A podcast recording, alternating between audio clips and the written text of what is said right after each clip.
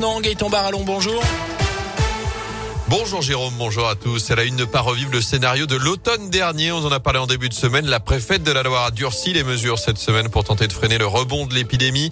Le Covid repart bel et bien dans notre département. Les hospitalisations ont doublé au CHU de saint en une semaine. Le taux d'incidence a également plus que doublé chez nous ces derniers jours. Il est passé de 50 à 112 cas positifs pour 100 000 habitants. Alors rien à voir avec les chiffres des vagues précédentes, mais un nouvel arrêté préfectoral a été publié lundi soir. La préfète de la Loire, Catherine Séguin, s'est expliquée à ce sujet. J'ai durci les mesures qui étaient prévues euh, auparavant. Nous devons tout faire pour ne jamais revenir à cette situation de l'année dernière où nous avions atteint fin du mois de novembre un taux de 1200 pour 100 euh, 000 habitants. Compte tenu de la dégradation de la situation sanitaire, j'ai pris des mesures visant à rendre obligatoire de nouveau, là où cela a été euh, le cas déjà il y a un mois et demi, le port du masque dans tous les lieux de concentration des personnes où le pass sanitaire ne pouvait être demandé. Je prends un exemple qui va parler à tout le monde. Les marchés de Noël sont au même titre que les marchés alimentaires, les abribus, partout où il y a des concentrations de personnes ne permettant pas le respect des distances physiques. Et le centre commercial Style, par exemple, est concerné par cette euh, obligation du port du masque. Ce n'est pas le cas en revanche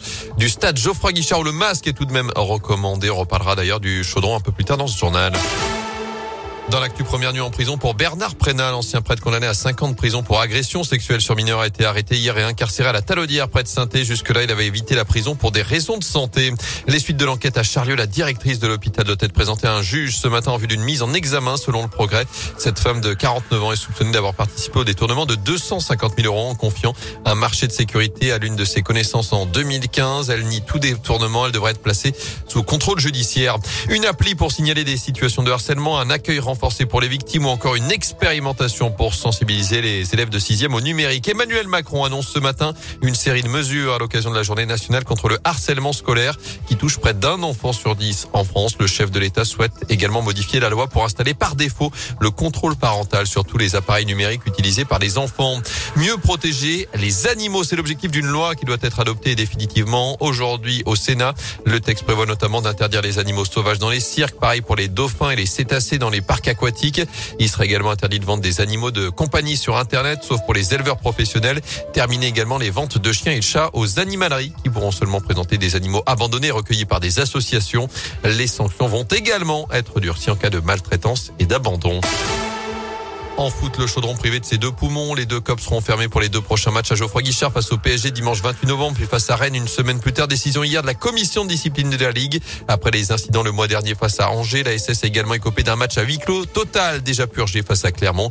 Le parcage visiteur sera également à nouveau fermé ce dimanche lors du déplacement à Troyes. Enfin, c'est un événement traditionnel dans la région, l'arrivée du Beaujolais nouveau. Les festivités ont débuté hier soir pour certains. Alors, la traditionnelle question qui se pose tous les ans c'est de savoir s'il est bon. Cette année, il a fait plus froid, il a plu davantage. Ajouté à ça l'épisode de gel du mois d'avril.